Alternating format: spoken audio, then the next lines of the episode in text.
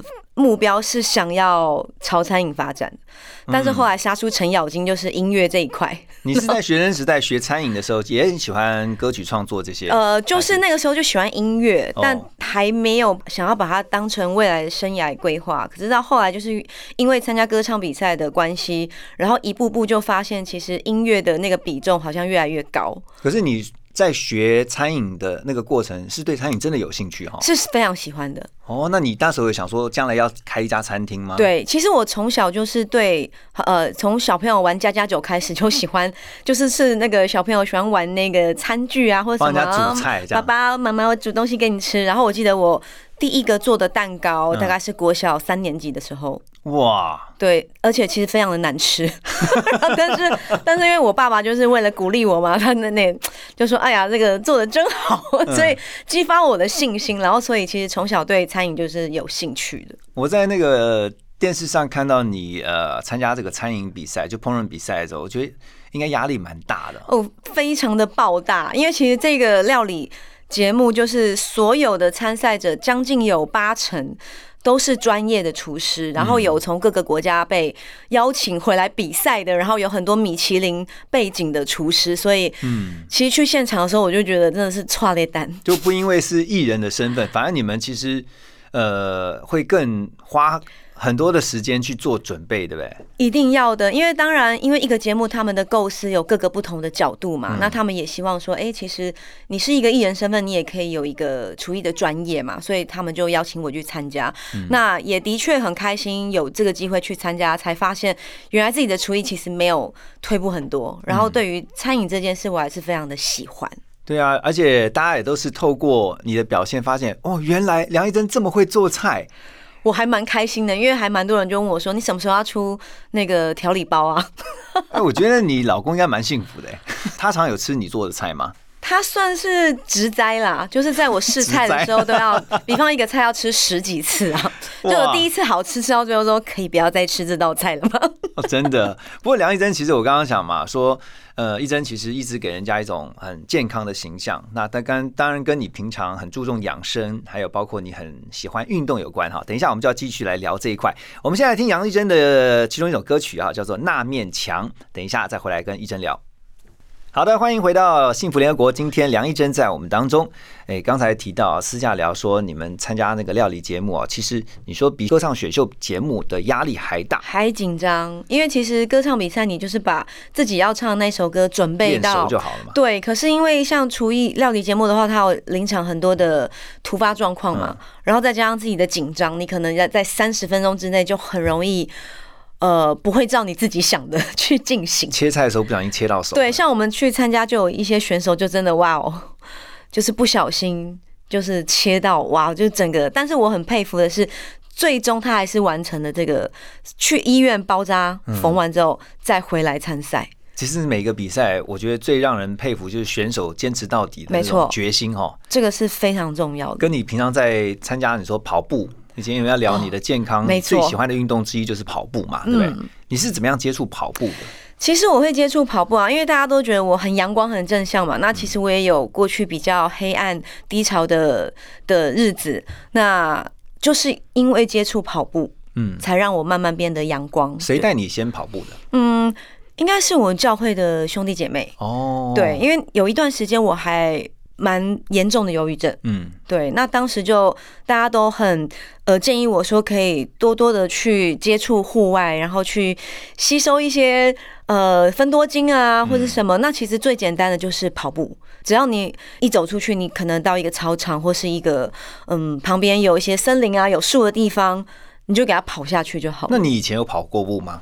没有哎、其实我 坦白说，何荣哥，我是一个运动细胞很差的人，所以人家跟你讲要跑步的时候，你不觉得？我我拒绝当时我拒绝。对我是小时候可能体育课能能不要上就不要上，要有跑步比赛，我就说老师我肚子痛的那种学生。对呀、那人家跟你讲跑步是，你不觉得很无聊？对，但是因为那时候我的状态很低迷嘛，那哦也因为后来也自己也觉得说，好像真的不可以再这么低潮下去。嗯那我也是靠着我的信仰，然后支撑我。那我自己也开始觉得说，嗯，真的需要有一个激励自己的方法，所以我当时就呃接纳了教会的兄弟姐妹的这个建议对不对？对对对，然后就哦哪怕他说你去跑一圈也好，你们是一群人去是吧？呃，我们是一群人，我们就是我们的一个团契嘛。那真的从一开始一圈跑完都很辛苦你。们去哪里跑？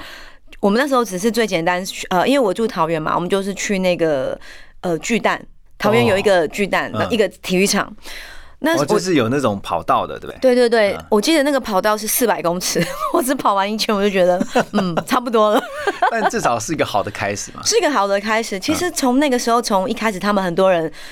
陪着我，然后到后来，其实我发现我也很能享受一个人去跑步的感觉。后来你就跑出乐趣了。我我就跑出乐趣了，而且我发现原来自己比自己想象的还要有耐力。哎呦，真的啊！对，虽然我跑得不快，但是我发现，哎，从一一圈、两圈到后来可能三公里、五公里，甚至于到一次可以跑完七公里、八公里，嗯，我才发现，哦，原来真的慢跑是一个你呃可以慢慢累积的，嗯而且那个能量是越来越好的。那你的跑龄现在多久了？哇，这个嗯，我算一下，应该从接触就是那个时候去接触跑步，应该也有超过十年，以哇，上那很久了耶，真的。哦难怪哈，人家说为什么梁一珍可以保持这么好的体态？你觉得是因为是因为跑步吗？我觉得跑步当然是一个很不错的方法，嗯，对，因为跑步大家都知道，你可以去增强你的代谢啊，也可以增强你的体力。嗯对我觉得这个的确是保持你身体状态一个蛮好的方式。OK，嗯好。那除了在国内跑，后来梁一珍跑跑步，爱爱上跑步，爱到还要跑到国际去。哈，OK，好，我们等一下继续回来跟今天的来宾梁一珍聊。好的，刚才我们听到的歌曲呢，也是来自梁一珍啊，他今天就在我们当中啊。你这首歌曲叫《我与恶的距离》，嗯，没错，是那个饥饿的饿哦，因为跑步嘛，真的要饥饿的饿，的距离。我与饿的距离我们跑完的通常都会觉得很饿，因为我自己也很喜欢跑步。跑完之后真的觉得哇，那个你的食欲大开，你有没有觉得？我我说到这个啊，我可以跟大家分享，你知道马拉松最好玩的就是补给站这个事情。哦，真的，而且呃，说到你说国际赛事嘛，嗯，大阪马就是一个我蛮印象深刻那，你你的第一场国际赛事就是大阪马，就是。大阪马那大阪马也是要用抽的嘛？要用抽的，嗯而且我记得那一年我去的时候有十几万个人，嗯，就是报名。你那时候是已经在国内跑过了一些比赛了，我那个时候其实跑有跑过，但是没有跑过这么长的距离，所以那有些人想说，我在台湾跑就好啦，我干嘛去国外跑？因为我自己很喜欢旅游。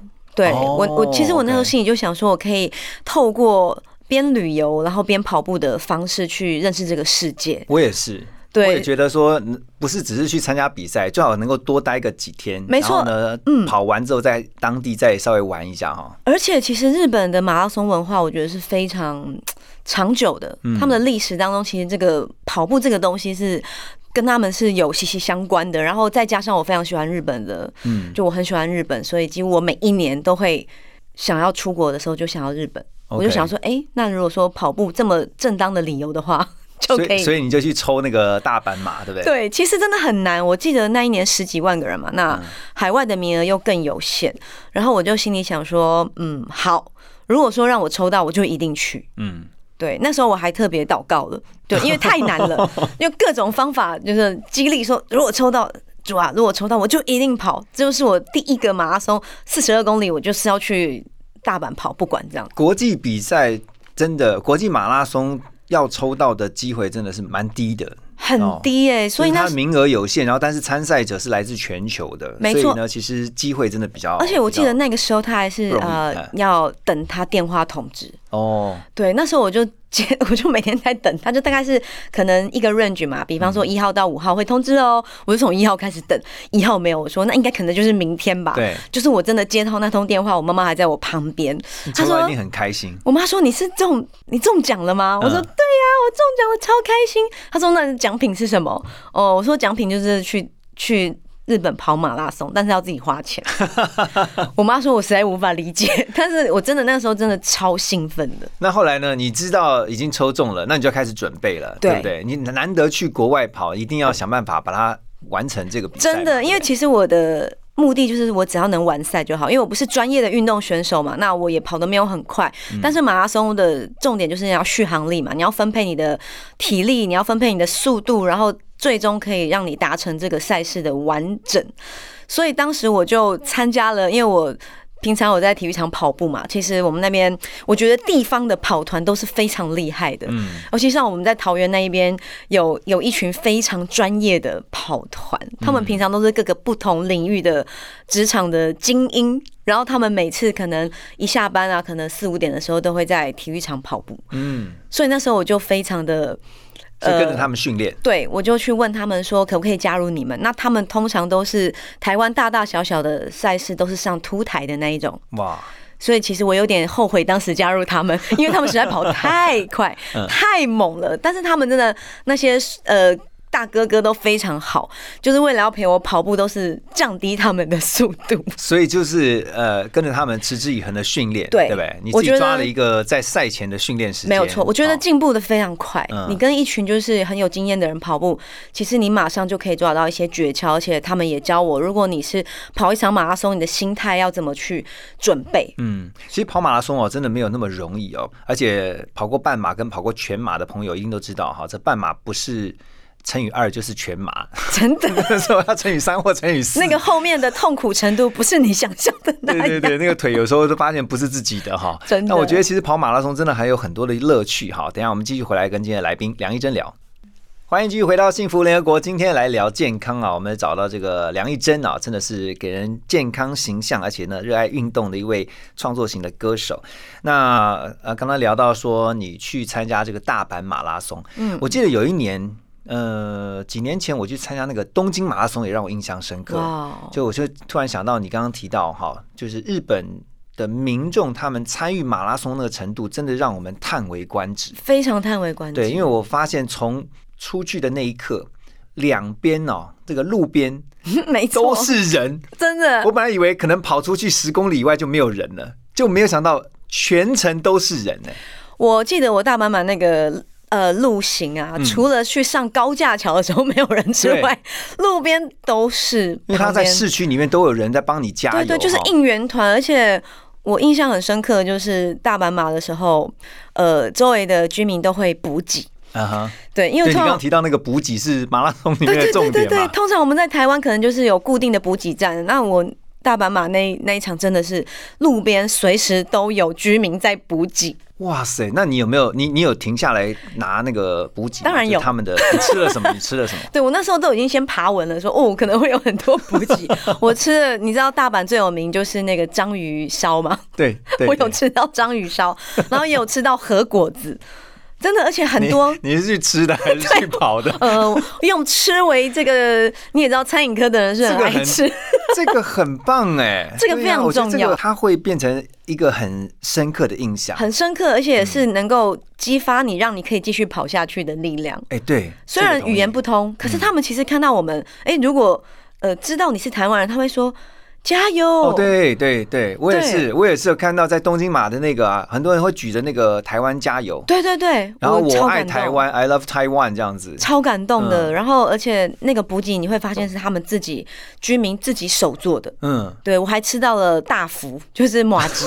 哎、对，奇怪，这一场赛事对于食物的印象还蛮深刻。不是，你都忘记那个真正补给站在补给什么，你都记得沿路人家给你的。对，因为基本的补给就是香蕉跟运动饮料吗。对，我在跑东京的时候，我还看到有人拿那个可乐出来，我就一起，我也就喝了，对你知道吗？，啊因为你是最及时、最及时可以补给糖分的。嗯但我很感动的是，其实，在大阪嘛，我看到很多那种老人家嗯跑步，我觉得非常感动。然后，其中我在路上，我看到一对是夫妻，嗯，然后大概我觉得至少有七十几岁，哇，对，而且很感动的那一幕是我。看到其实呃夫妻就是太太已经跑不动了，然后她的意思说叫老公往前跑，不要等她。对，本来他们都是一直在同一个配速里面，那因为其实你知道后面的 的这个距离，其实每个人状态不一样，对，可能你就会呃慢慢的慢下来。嗯那你体力比较好，你可能还可以冲刺。那我就看到那一对老夫老妻，他们就在我记得可能是三十几公里的时候，他们就就分开了。嗯，对我在那一幕的时候，我真的好想哭，可是又很感动。对你就可以看得出来，哎、原来日本马拉松的文化，你也可以看到他们这种情感的交流在里面。我就觉得哇哦，那是我第一次感受到，原来跑步也可以，呃。这么堆叠这么深的情感在当中，那当然也除了这个很感动的之外，也有很多很有趣的。他们很喜欢把自己打扮的非常的华丽。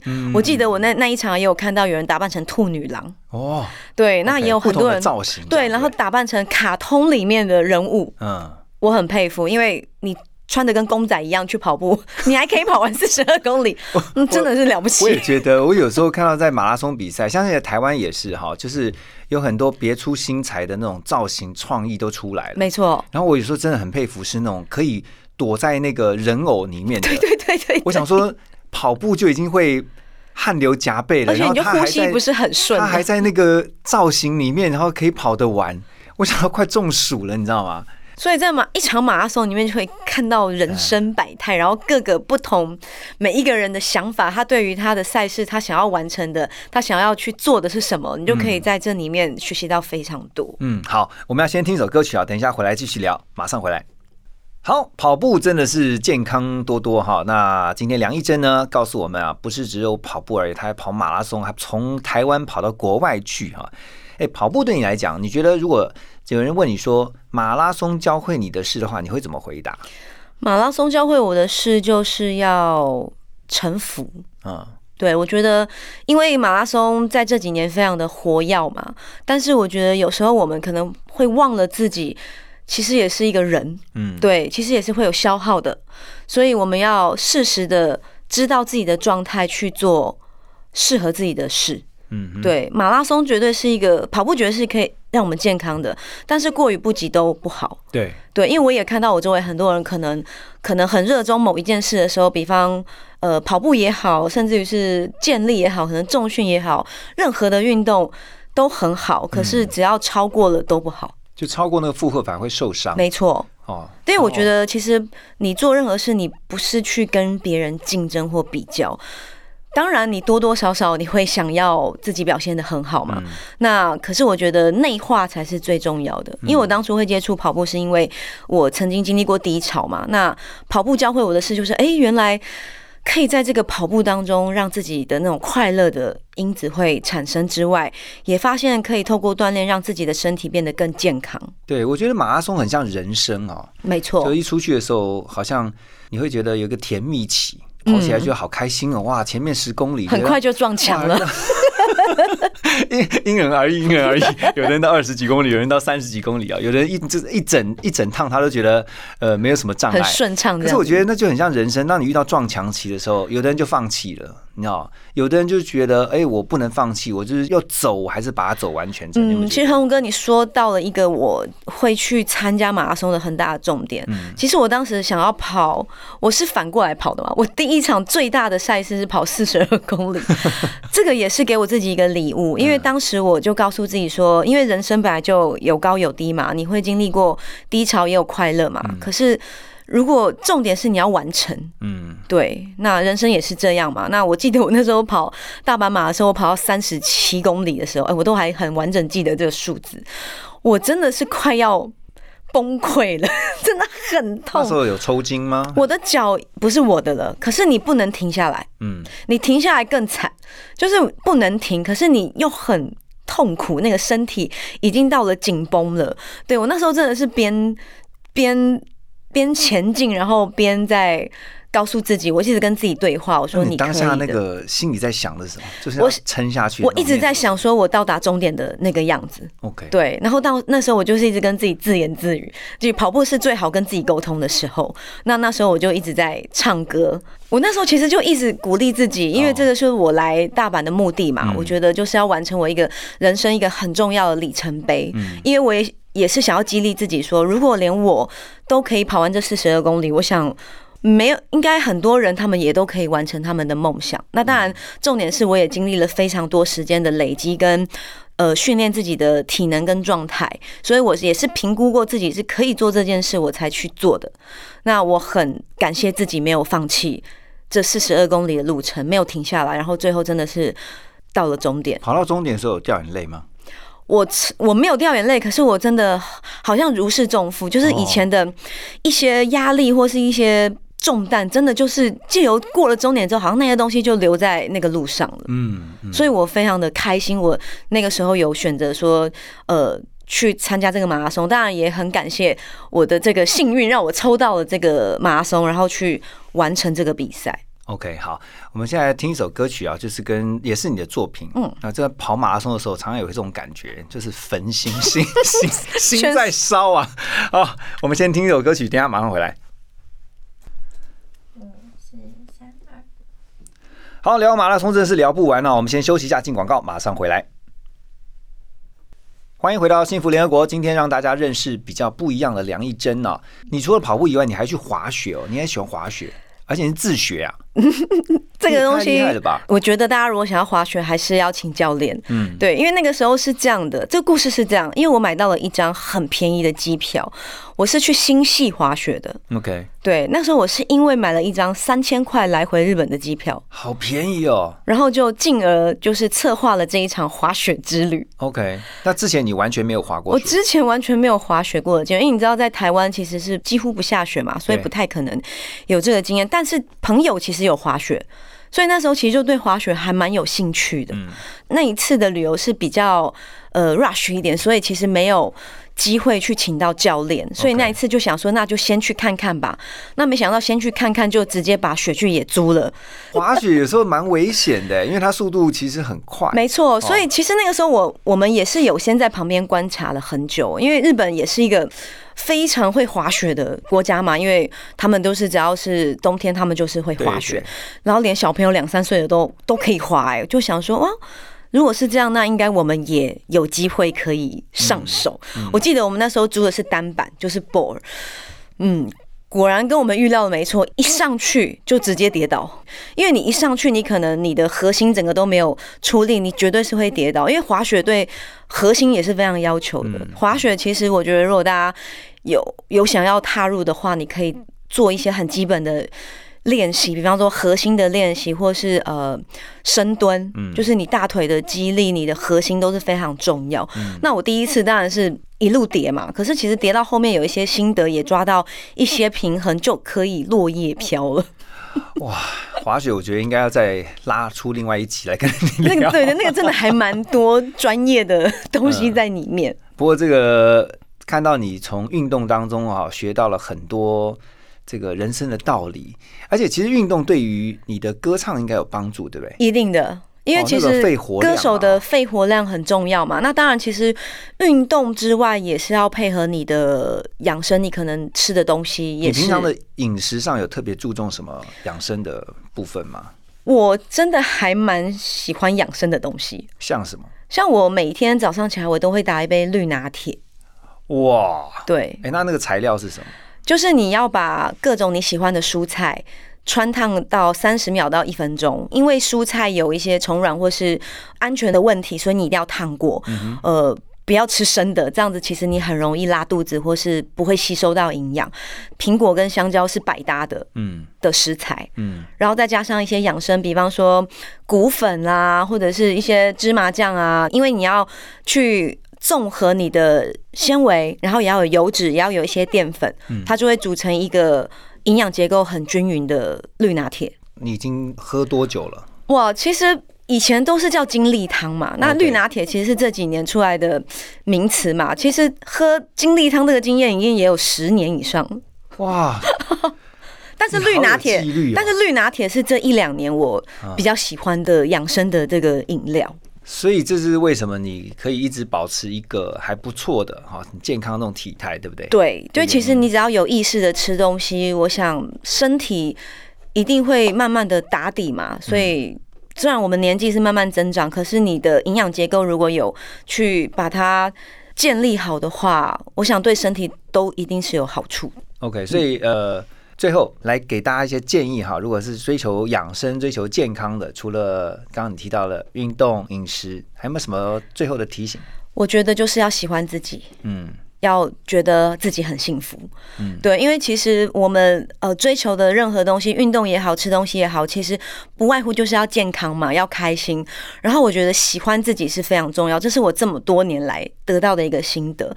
如果你不喜欢自己所做的一切，你不爱自己的身体，你不爱自己所相信的、喜欢的，那我觉得这一切你都会变得很辛苦。可是你只要相信自己、喜欢自己，这一刻开始，你就已经是很棒的人了。哇，而且会一定会成为一个健康的人。没错，非常谢谢健康的梁一珍今天在我们的节目当中的分享，谢谢一珍，谢你谢